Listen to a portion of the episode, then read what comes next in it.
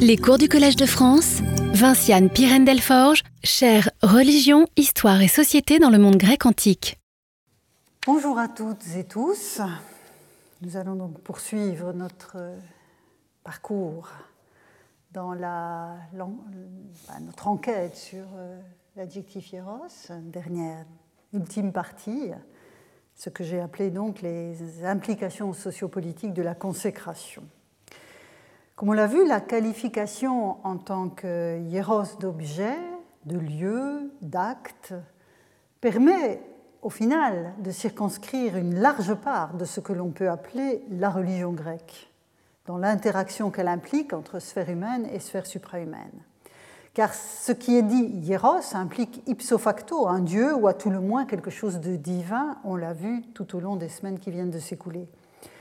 Un passage du livre 2 d'Hérodote j'ai convoqué naguère à d'autres fins, l'exprime de façon particulièrement claire. Hérodote, vous vous en souviendrez peut-être, y mentionne le fait que les Égyptiens considèrent les animaux comme sacrés, mais enchaîne-t-il Si je parlais, je le cite, des raisons de cette consécration, si je voulais exposer le pourquoi de cette consécration des animaux, j'en viendrais à parler des affaires divines, Or, ce sont choses sur lesquelles j'évite par-dessus tout de m'étendre. Ce que j'ai pu en dire, qui les effleurait, je l'ai dit par nécessité. C'est un passage que sur lequel je me suis longuement arrêtée euh, il, y a, trois ans.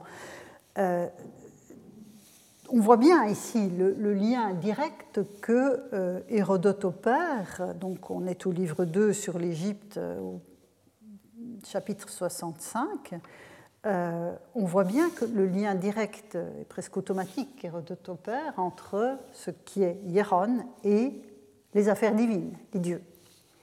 D'une manière plus ou moins évidente selon les cas, et nous avons vu jusqu'ici mains exemples où le lien n'était pas forcément immédiatement apparent à nos yeux de modernes, les anciens associent ce qui est Hieros au Dieu et à la puissance qu'il manifeste parmi les hommes, comme on l'a dessiné la fois dernière, enfin il y a 15 jours, en repartant de l'étymologie. Cet usage renvoie au cœur sémantique d'un mot et est qualifié de prototypique par les linguistes. Donc en l'occurrence, hieros, c'est ce qui a un rapport au Dieu. Et reprenant ma comparaison, enfin évoquant la comparaison que j'ai faite avec Rome, je peux dire à la suite de ce qu'affirmait le juriste Trébatus pour Sacer, euh, qu'est hieros tout ce qui est considéré comme relevant des dieux. J'ajouterai même pour hieros et pour rendre justice aux analyses que nous avons menées jusqu'ici, tout ce qui relève de la puissance des dieux. Il peut dès lors en résulter, on l'a vu, une nuance d'inviolabilité au sens d'une protection spécifique, parce que vous allez voir qu'aujourd'hui je serai amené à nuancer cette notion d'inviolabilité, dont on a considéré qu'elle était déjà présente dans la manière de qualifier une cité, des murailles, ou bien le contingent des soldats qui la gardent. Et cette protection a des implications sociales, politiques, voire économiques, sur lesquelles je vais me pencher aujourd'hui en élargissant la focale adoptée jusqu'ici.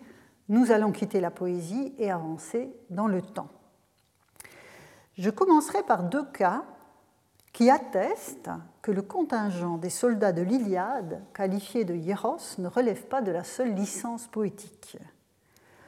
Le premier cas nous transporte à Thèbes, en pleine époque classique, où un groupe de soldats d'élite de la cité, notamment associés aux généraux Pélopidas et Épaminondas, portait le nom de hieros locos.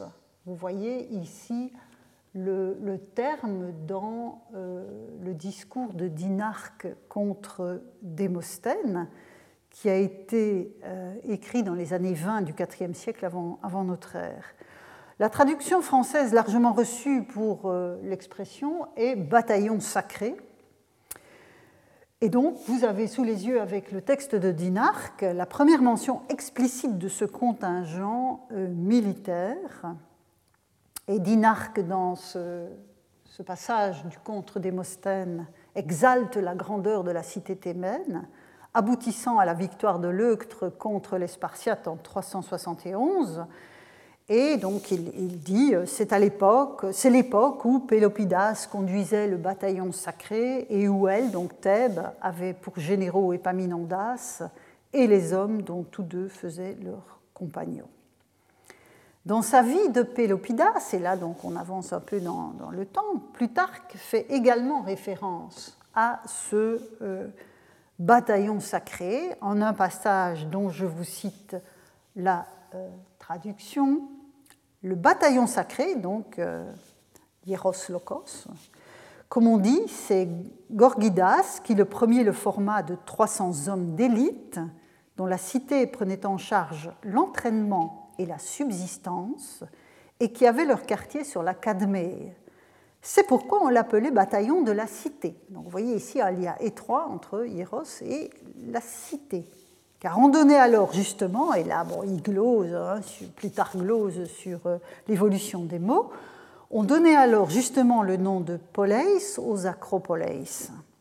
Certains disent que ce contingent était composé d'amants et d'aimés, et puis j'ai passé un, développement, et il conclut, il était donc approprié que le bataillon fût appelé sacré, dans la mesure où Platon aussi appelle l'aimé un ami saisi par la divinité. Fin de traduction. Donc c'est au, chapitre 18 de la vie de Pélopidas de Plutarque. Je ne me prononcerai pas ici sur l'historicité précise de la composition du groupe, mais il est intéressant de voir émerger du raisonnement de Plutarque deux éléments qui entrent en résonance avec le propos que j'ai tenu jusqu'ici. D'une part, le bataillon est un véritable rempart pour la cité, ce qui est renforcé par le glissement de polis à acropolis. D'autre part, si Plutarque semble finalement souscrire à l'idée qu'il s'agissait d'une troupe d'amants, hein, parce qu'on voit bien qu'au début il hésite, et puis il entre dans le raisonnement platonicien finalement, hein, de, l'arrière-plan de sa réflexion est platonicien, il cite Platon à la fin, on l'a vu, euh, donc, s'il semble finalement souscrire à l'idée qu'il s'agissait d'une troupe d'amants, c'est précisément parce que l'adjectif hieros exprime aussi une certaine relation avec les dieux, hein, pour reprendre le titre d'une leçon antérieure. Euh, et que Platon, dans le Phèdre, associe, parce que la citation que Platon fait se trouve dans le Phèdre, que Plutarque fait se trouve dans le Phèdre de Platon. Euh, Platon associe l'amour à l'enthousiasme au sens grec du saisissement du divin. Il s'agit donc d'un usage prototypique de l'adjectif, pour reprendre l'expression que j'ai mobilisée tout à l'heure, usage prototypique de l'adjectif qui se fait jour dans le raisonnement qui prévaut euh, à la fin de la citation que vous avez sous les yeux. Mais l'arrière-plan homérique que nous avons exploré la semaine dernière, assorti des exégèses de Stat, laisse entendre que c'est bien la haute protection de la communauté qu'induit aussi l'adjectif. C'est à cette troupe de choc que sont associées les victoires thébaines du début du IVe siècle, avant que le groupe ne soit décimé en 338 sur le champ de bataille à Chéronée face aux troupes macédoniennes.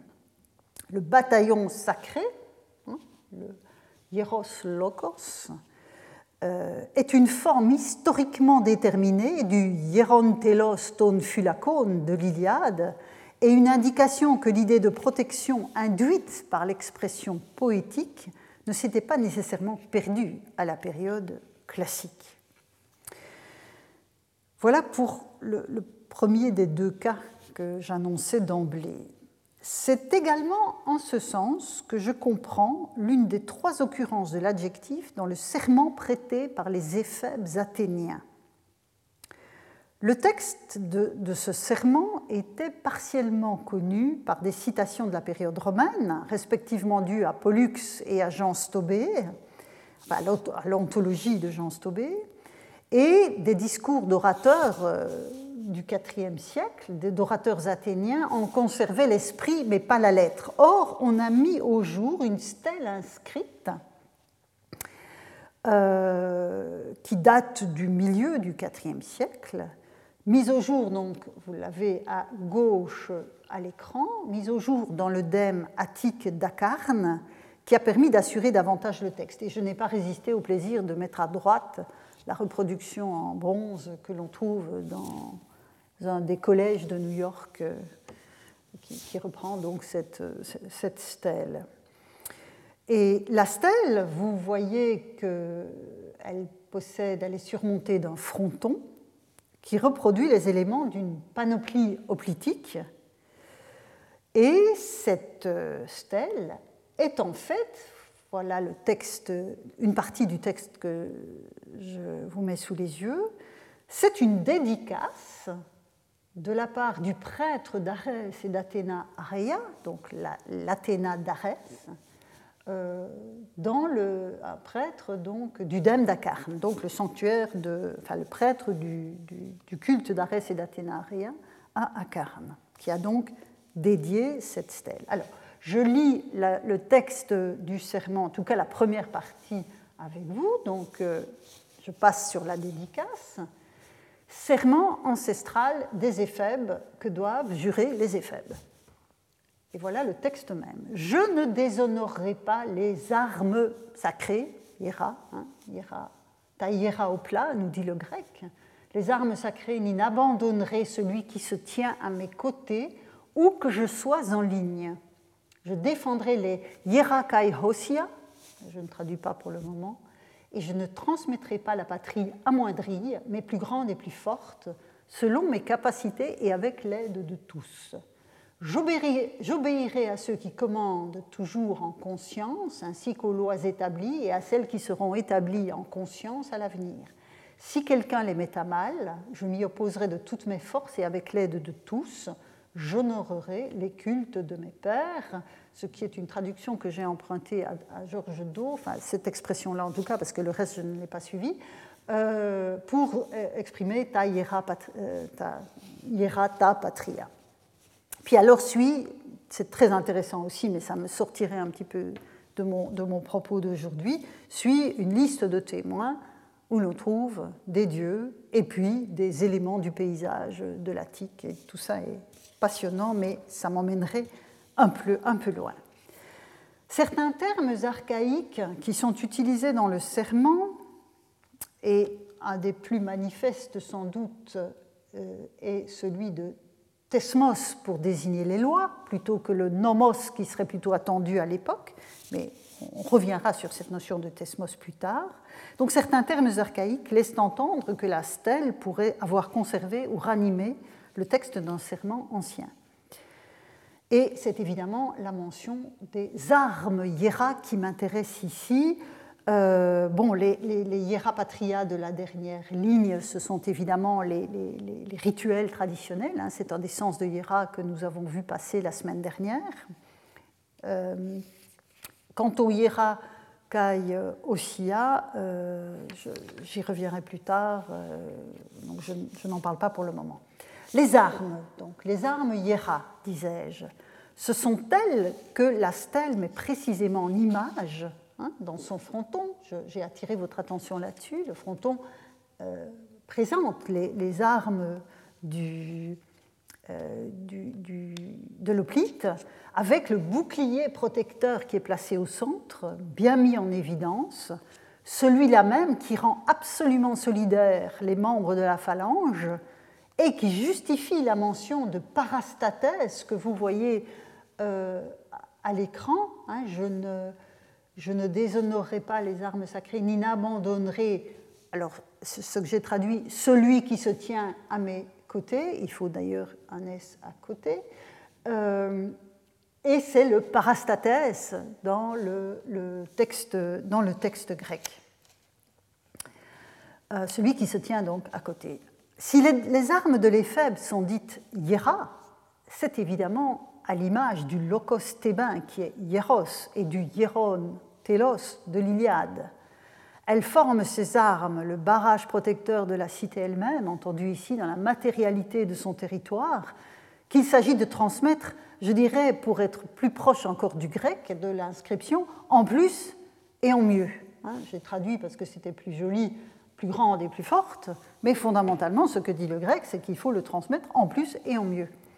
La panoplie des jeunes soldats athéniens n'est pas consacrée au sens technique du terme, comme peut l'être un objet offert dans un sanctuaire. Qualifier ces oplats de hiera en fait les vecteurs de l'inviolabilité espérée de la cité par ceux qui y vivent et ceux qui la défendent. De même que le hieros locos de Thèbes, les armes des éphèbes font rempart et permettent au koinon qu'est la cité de dormir en paix, pour reprendre l'image que Stade de Thessalonique mobilisait et dont je vous ai parlé la semaine dernière. Donc, euh, permettre à la cité de dormir en paix. Retenons dès lors à ce stade cette question de l'inviolabilité potentielle, tout en soulignant que ces oplats, tout iera qu'ils soient, hein, puisque c'est un neutre pluriel, ne sont rien sans la bravoure de ceux qui les portent. Hein. On voit bien que le, serment, c'est je ne déshonorerai pas les hiéras, euh, oplats. Voilà pour les deux premiers cas que je voulais euh, convoquer pour montrer précisément que ce qu'on perçoit des sens de hieros associés à la défense dans la poésie archaïque ne s'est pas perdu et que ces, deux cas en plein IVe siècle avant notre ère résonnent encore des mêmes, des mêmes tonalités.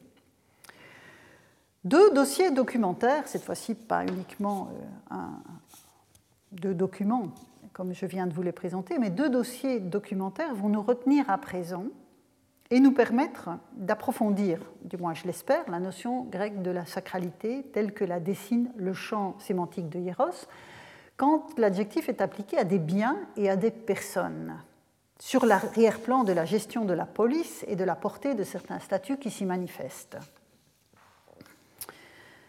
Donc on entre davantage dans, l'histoire, euh, dans, le concret de, la vie des cités. Le premier dossier que je voudrais euh, alors effleurer, parce que ce sont des dossiers euh, considérables l'un et l'autre, mais qui ont déjà été bien traités, donc je peux me permettre de m'appuyer sur de, très bonnes études antérieures, mais que, je convoque avec d'autres interrogations. Le premier dossier, disais-je, concerne les biens plus particulier, des biens, plus particulièrement des terres sacrées, auxquelles s'ajoutent les fonds sacrés, hein, qui sont deux, ensembles, des ensembles que, que, réunit cette qualité de sacré.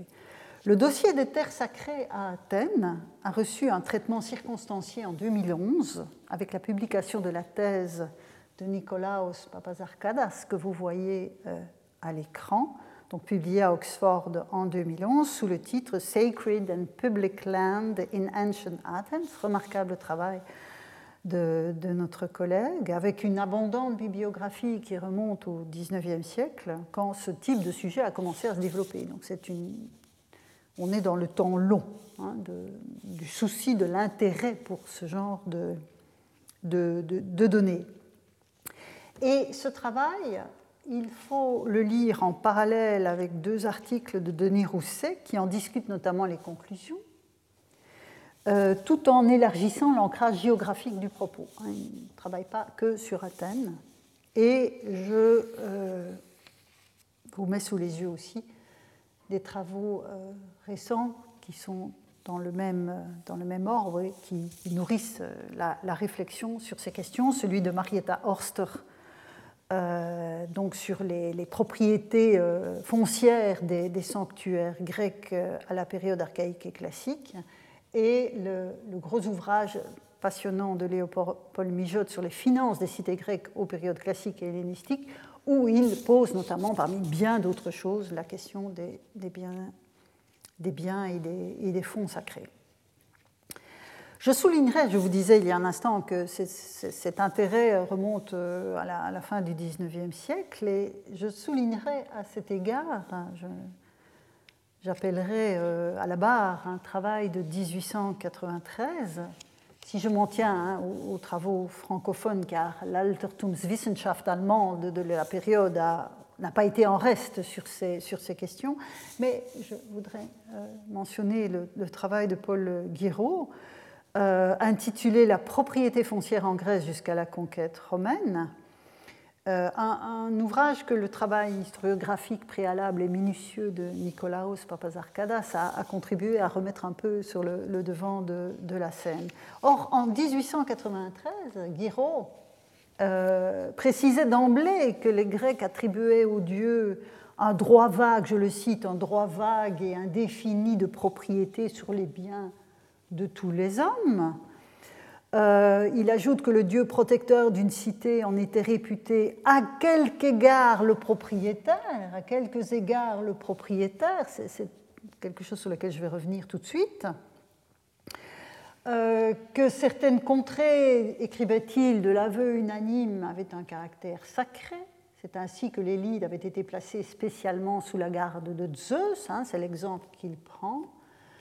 Puis il ajoute, parfois une cité se proclamait elle-même sacrée, elle négociait alors avec les autres États pour qu'on lui reconnût ce privilège et elle devenait inviolable pour ceux qui y consentaient. C'est la notion de hieros kai asulos, ou plutôt euh, hiera kai euh, asulos que l'on a euh, pour les, pour les cités de la période hellénistique et dont Rigsby, dont je vous ai montrer la référence que j'ai évoquée donc la, fois dernière, a largement traité.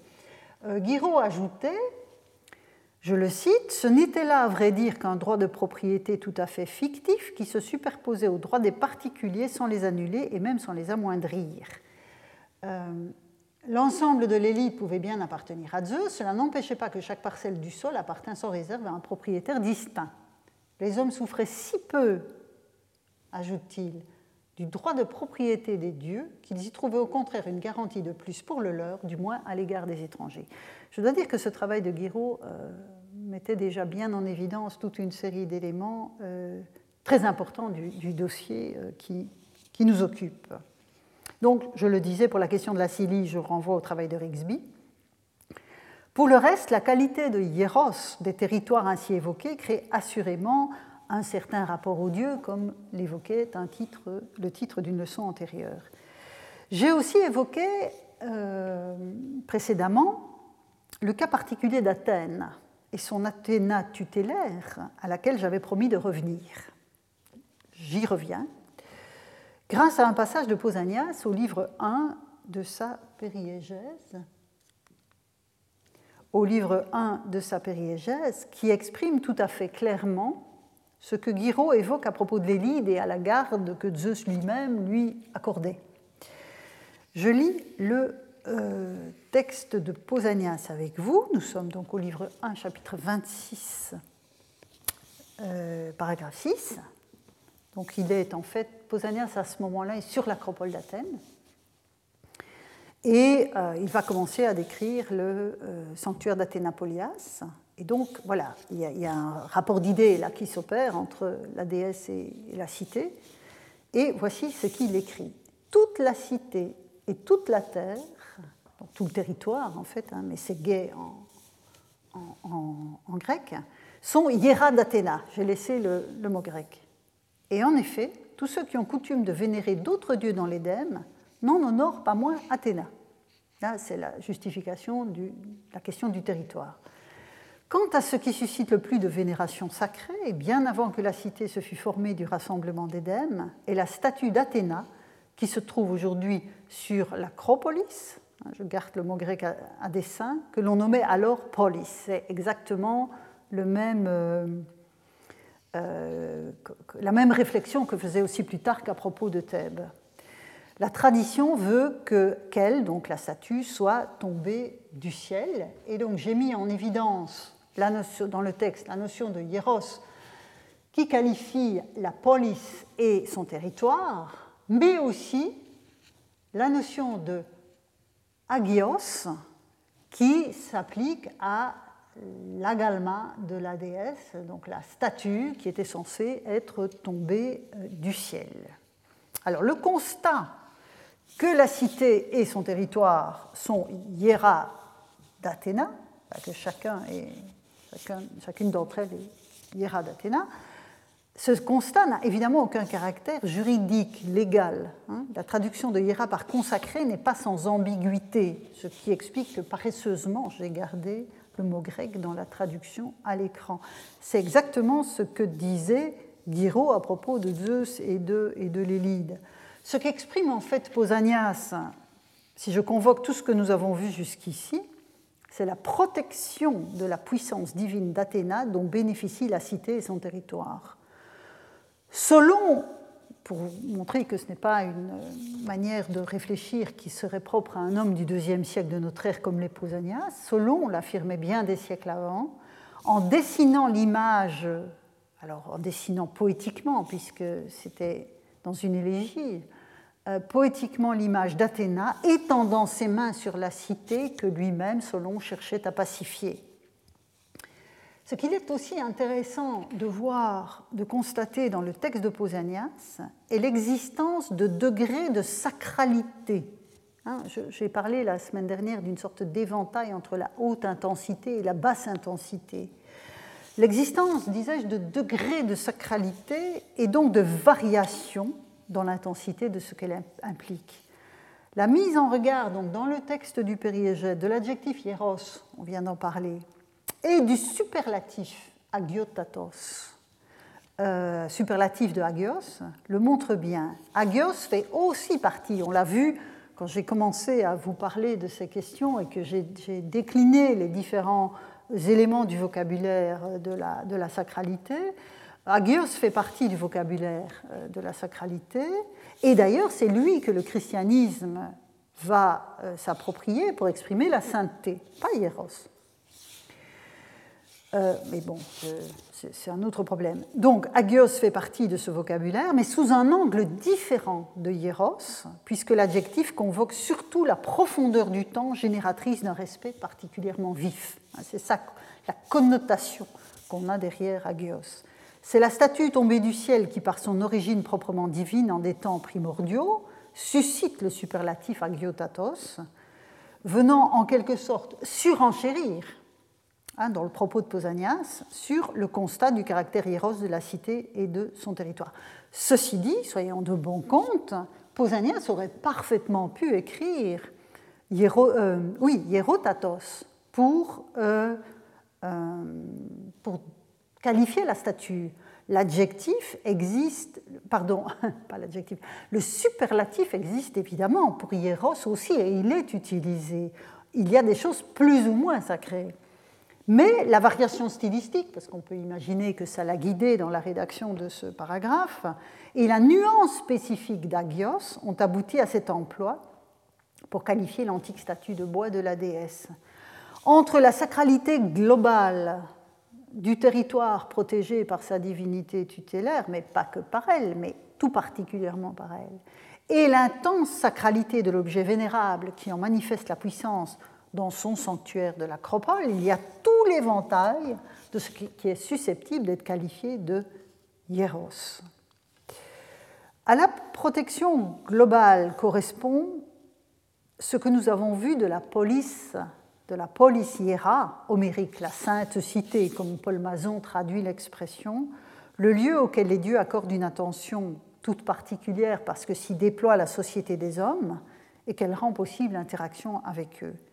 Mais au-delà d'une sorte d'approche que je qualifierais d'un peu holistique hein, de la sacralité d'un territoire, les dieux qui y sont ancrés par le biais de leur sanctuaire, les hieras, possèdent des terres et des biens au même titre que les humains, ou presque.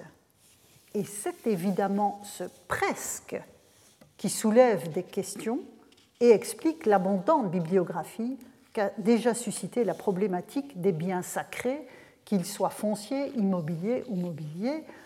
Ce que je vous ai mis sous les yeux tout à l'heure comme bibliographie n'est évidemment que la, pointe de l'iceberg. Hein. En effet, pour résumer brièvement le débat, ce qui est hieros vient en quelque sorte s'immiscer dans la dichotomie de ce qui est idios d'un côté, le particulier, et ce qui est démosios, officiel, ou encore koinos, commun. Et dans la cité idéale d'Hippodamos de Milet, telle qui fait référence à la politique d'Aristote, le territoire est précisément divisé en trois parties. Je lis le texte avec vous, qui vient donc du livre 2 de la, politique, la référence euh, classique étant 1267b 33-37.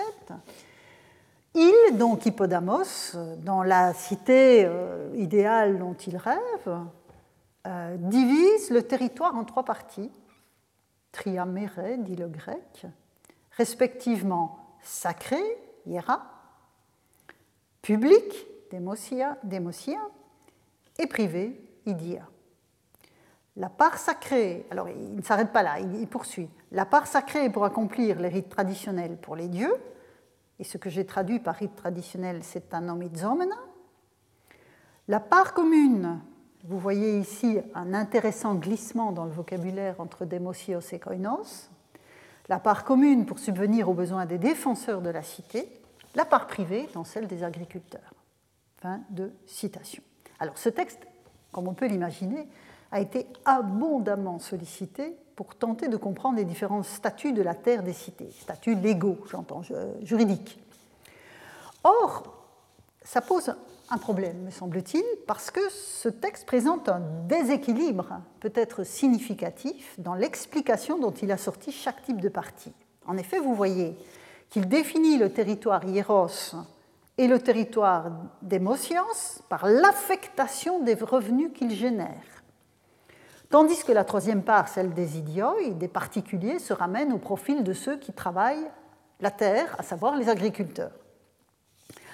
Or, les terres sacrées et publiques sont évidemment aussi des terres agricoles.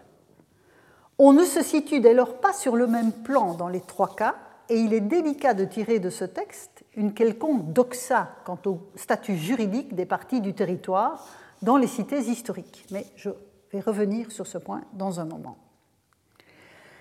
À ce texte de la politique d'Aristote s'ajoutent maintes inscriptions, c'est ça l'essentiel du, corpus sur cette problématique des biens, des terres sacrées, des terres des particuliers des terres euh, publiques, maintes inscriptions où l'on voit les qualités de démosios et de hieros appliquées donc à des terrains, et ces qualités sont soit juxtaposées, je, je n'ai pas repris d'exemple, mais soit juxtaposées, comme si un même terrain pouvait être à la fois démosios et hieros, donc euh, public et sacré, soit distinctes en une forme d'alternative qui paraît exclusive. Un terrain semble alors soit sacré, soit public. Et les chercheurs se divisent sur ce point. Et la question est posée, en fait, doit-on radicalement opposer ce qui est hieros et ce qui est démosios En d'autres termes, la qualité de hieros associé à un bien, au sens où il appartient à un dieu, ou au moins qu'il relève, et je reprends l'expression, une certaine relation avec le divin, hein, il relève d'une certaine relation avec le divin. Donc cette qualité de hieros implique-t-elle de le soustraire au statut de démosios? Comment cela s'articule-t-il? Et un même questionnement s'applique évidemment aux biens publics et sacrés qui ne sont pas nécessairement fonciers. C'est le cas des caisses et des trésors sacré et public des cités. Et de ce point de vue, évidemment, comme souvent en histoire ancienne, enfin en histoire grecque, la situation athénienne est la mieux connue, mais elle est également exceptionnelle.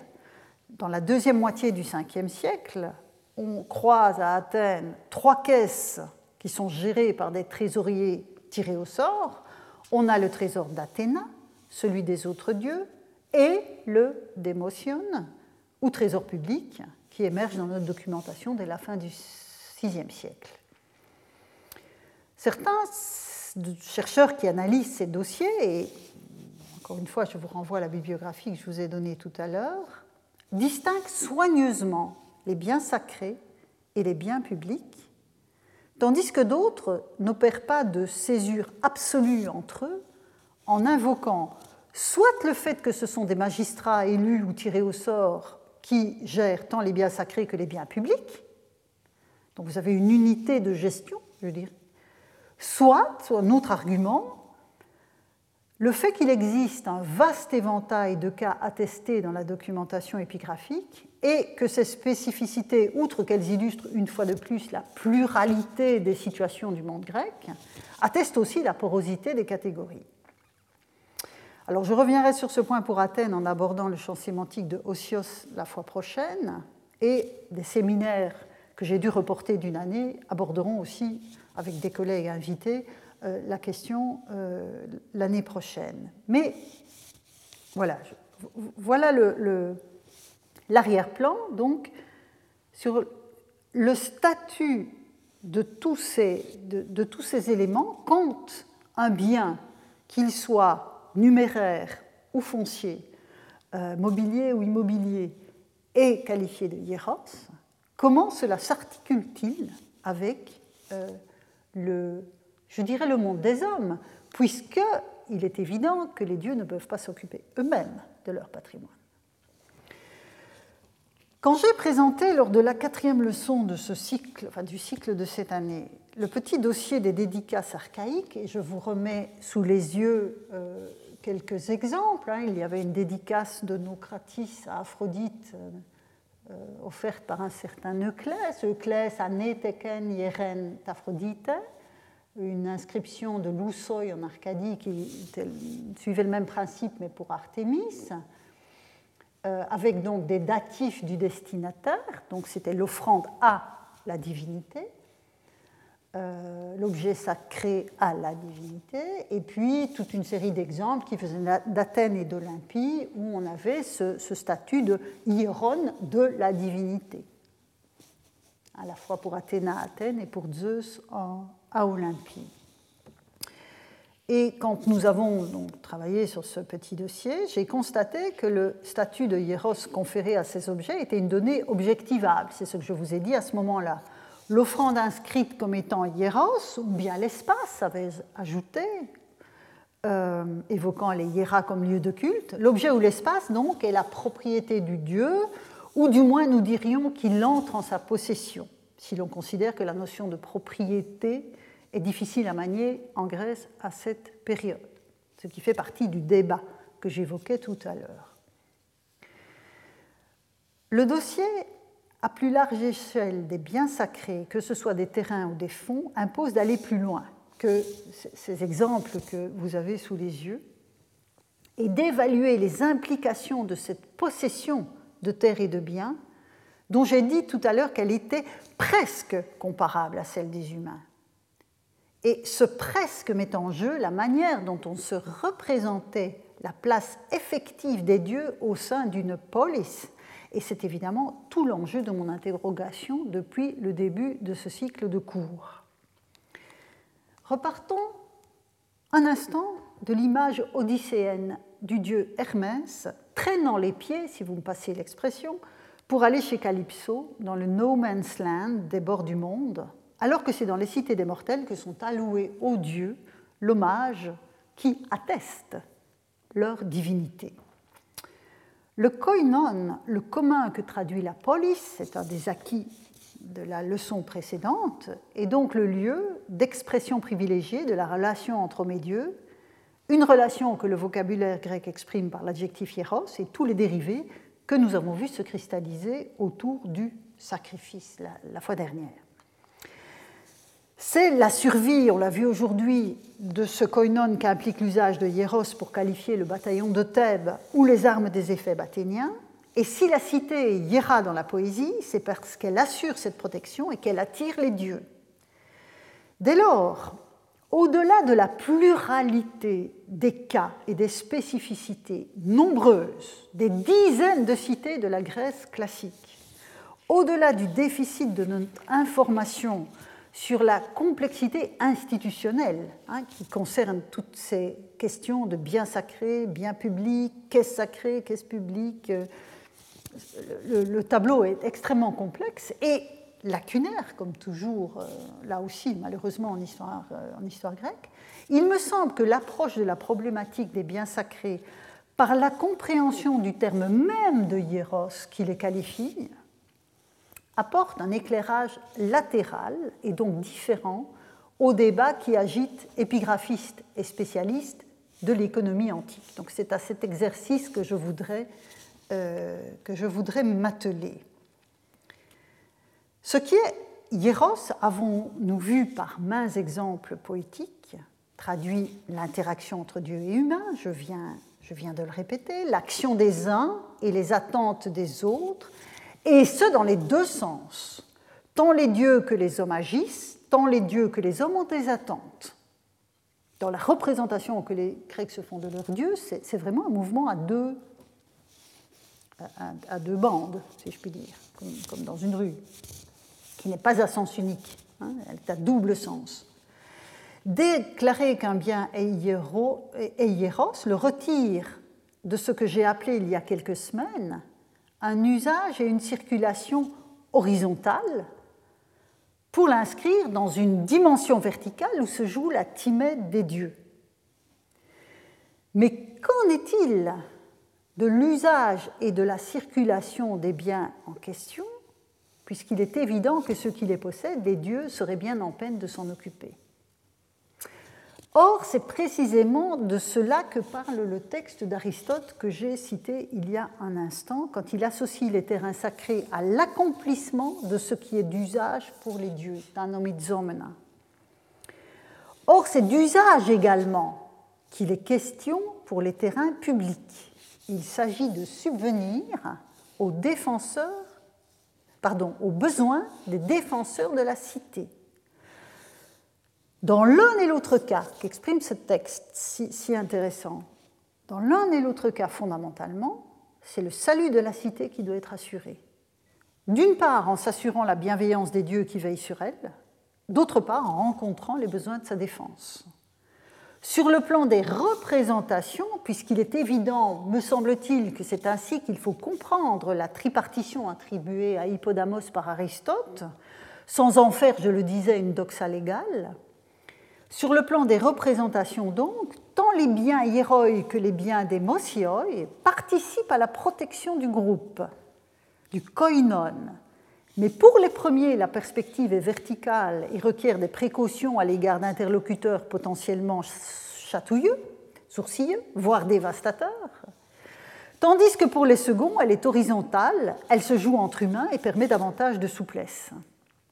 Les humains, qui bien sûr sont à la manœuvre dans l'un et l'autre cas, ont un devoir de précaution à l'égard de ce qui est réservé aux dieux et à leur service. Toutefois, quand le salut de la cité est en cause, je crois que c'est vraiment quelque chose qu'on doit remettre davantage en évidence quand on parle de hieros. Quand le salut de la cité est en cause, la porosité, même relative et provisoire, entre fonds sacrés et fonds publics atteste que dans chacune de ces deux perspectives, horizontale et verticale, c'est la protection de la communauté qui est en cause. Dès lors, selon les cas que présente la documentation, notamment épigraphique, on voit que certaines communautés ont choisi d'opérer une distinction nette entre les deux types de biens, tandis que d'autres pourraient avoir inclus les biens sacrés en tant que partie des biens communs. Mais dans ce cas, il s'agit d'une partie qui se traite avec circonspection et dans un cadre contraint comme l'attestent les accusations de sacrilège qui frappent ceux qui en abusent, même à des fins collectives. Donc on voit qu'on a là, si vous voulez, là encore, des gradations entre des... Euh, j'ai presque envie de, reconvoquer à nouveau la notion d'intensité hein, en fonction, des, en, fonction des, des contextes. Donc, je me demande si se poser la question de la, séparation ou de la confusion entre les différents fonds, entre les différents types de terres, n'est pas finalement posé, mal posé la question. Hein, sur un plan d'anthropologie des religions, on peut peut-être renverser la problématique et repartir de tout ce qu'induit la notion de hieros. Pour complexifier encore le tableau, je vais maintenant convoquer mon deuxième dossier. Hein, je vous avais annoncé deux dossiers documentaires nous permettant d'éprouver les acquis de l'analyse de Hieros dans la poésie euh, dans d'autres sources et plus avant dans les siècles. Donc je viens de refermer provisoirement le premier dossier. Je vais ouvrir le second, circonscrit à une problématique bien précise, lui aussi. Il s'agit cette fois de ce qu'on appelle les affranchissements par consécration, qui posent d'une autre manière la question de ce qu'implique la notion de hieros. De quoi s'agit-il? Alors, des esclaves sont susceptibles de recouvrer leur liberté. Ils sont donc affranchis. par le biais d'un processus de consécration à un dieu. Attesté peut-être à partir du 5e siècle avant notre ère, mais surtout répandu à la période hellénistique, ce processus se traduit dans l'épigraphie par toute une série d'expressions, euh, je veux dire par un, lexique, hein, dont on s'accorde aujourd'hui à penser qu'elles recouvrent une pratique unique. On a longtemps discuté sur le fait de savoir si tout cela recouvrait le même type de, de processus, et aujourd'hui je pense qu'on on a raison de penser que tout cela recouvre une pratique unique. Ainsi, des inscriptions qui ont été mises au jour au cap Ténard, donc avec le cap Ténard, nous sommes au sud de la Laconie, euh, dans un sanctuaire de euh, Poséidon. Oui, euh, avant peut-être d'arriver au cap Ténard, voilà une, très brève bibliographie, encore une fois, hein, sur, le, sur, les affranchissements par, par consécration, donc un article de Jean Ducas sur les esclaves au Ténard, précisément, dont je vais vous parler tout de suite, un très important ouvrage de Laurence d'Armezin et le corpus des inscriptions de Dell, volume 5, qui vient de sortir de presse en 2019, euh, sur précisément les actes d'affranchissement associés au sanctuaire, euh, au sanctuaire d'Apollon. Bon, je commencerai par le Cap Ténard. Les inscriptions mises au jour en ce lieu offrent une sorte de formulaire d'enregistrement qui s'ouvre, vous le voyez à l'écran, sur le verbe anéteke, qui est le verbe que nous avons vu passer euh, très régulièrement pour dire l'offrande, hein, c'était la, consécration, la déposition dont je voulais plutôt faire une suspension, hein, vu, le, préverbe. Euh, donc on a vraiment ce, mot qui arrive en tête d'inscription.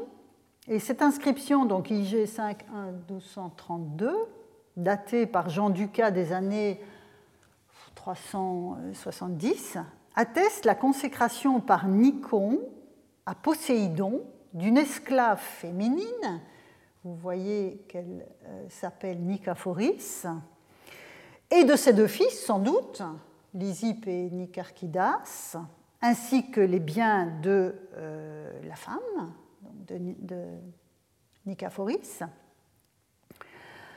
Donc, suit le, nom de, tous ces gens euh, la mention de l'effort, qui est le magistrat éponyme, qui sert donc à dater et à certifier le, formulaire d'enregistrement, et de témoins, Ménécaridas et Antromédès.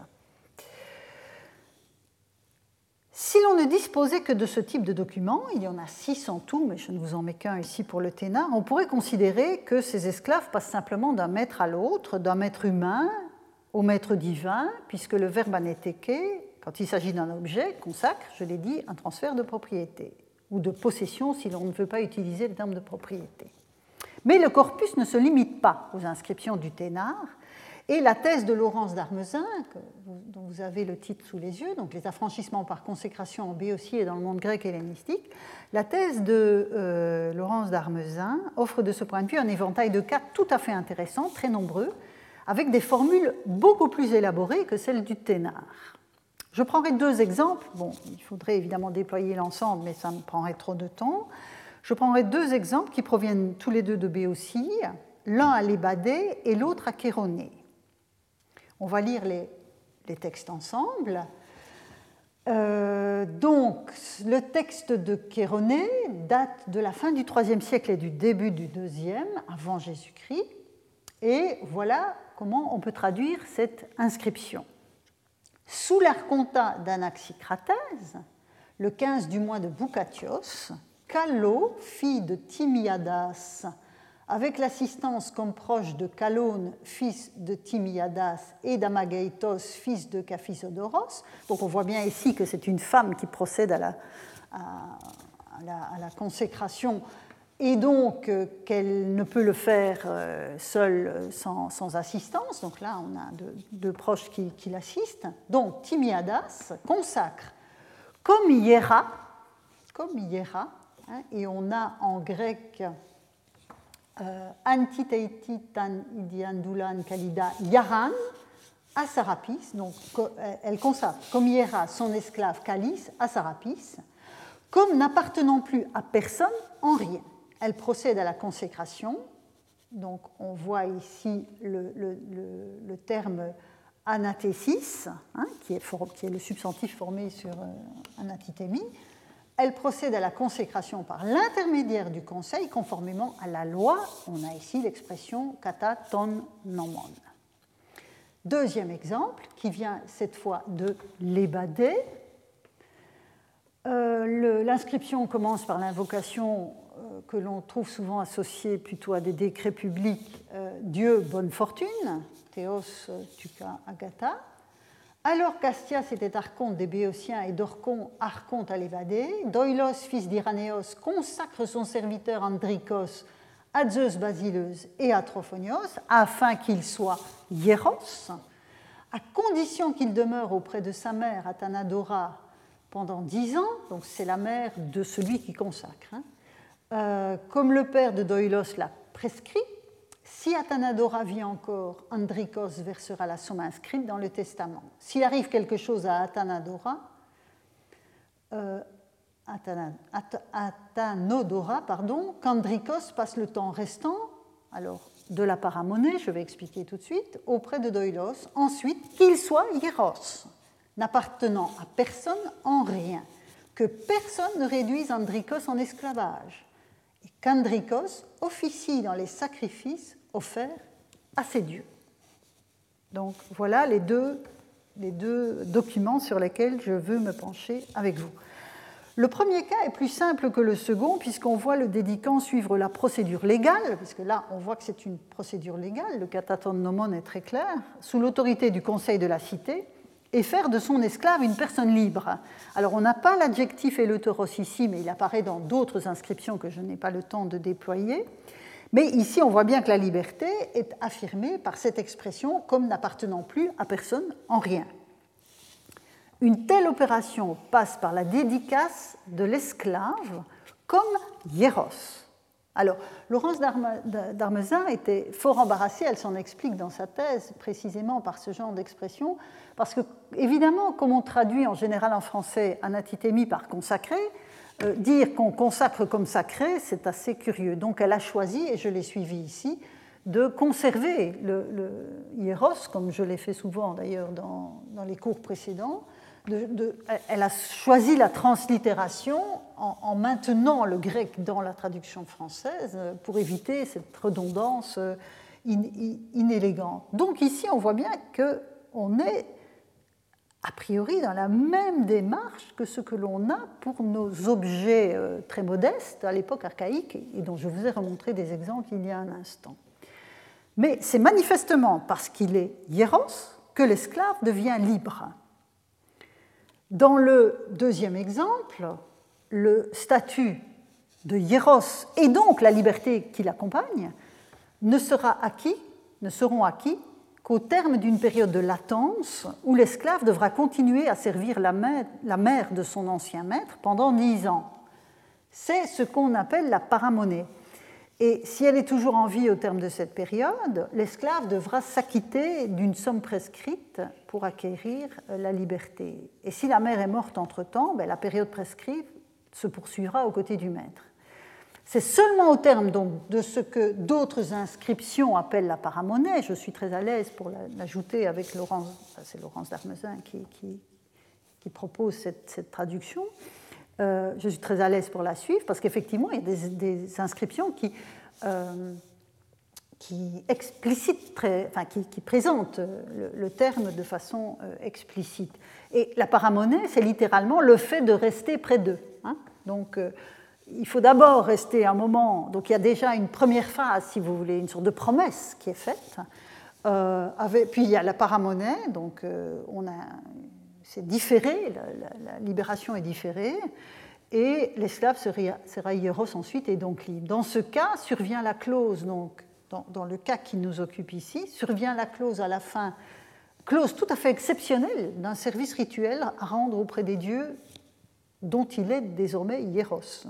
C'est très rare dans le corpus, mais je l'ai mis ici en évidence, et le fait de le mentionner de, la mentionner, cette obligation, souligne sans doute la spécificité de la clause en question.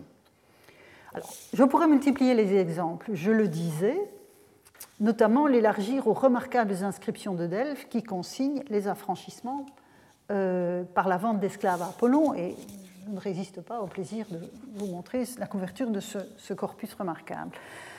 Donc, le volume 5 des inscriptions de Delphes publie une partie de ces textes et bon, il pose particulièrement bien la question de la vente, hein, du prix que coûte l'opération, mais je n'entre pas dans, euh, dans ce, détail. Les exemples que je viens de montrer suffiront à poser la problématique du dossier, à savoir la portée de la qualité de hieros qui est attribuée aux esclaves affranchis dans le cadre du dossier que, enfin de la, réflexion globale que je mène depuis plusieurs semaines. Un premier constat doit être fait affranchissement et consécration sont indissolublement liés. Et Laurence d'Armezin a tout à fait raison d'intituler son ouvrage Les affranchissements par consécration.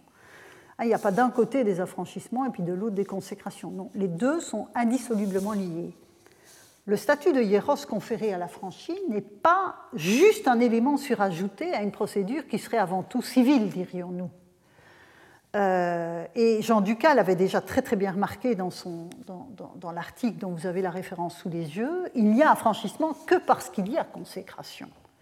Et s'il y a consécration, c'est précisément parce qu'il s'agit de garantir l'affranchi contre toute tentative de le replacer dans un cadre servile.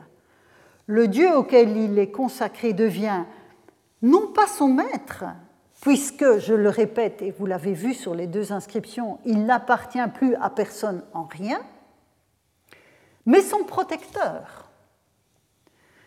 L'instance qui empêchera quiconque de s'emparer de lui en reprenant sa liberté.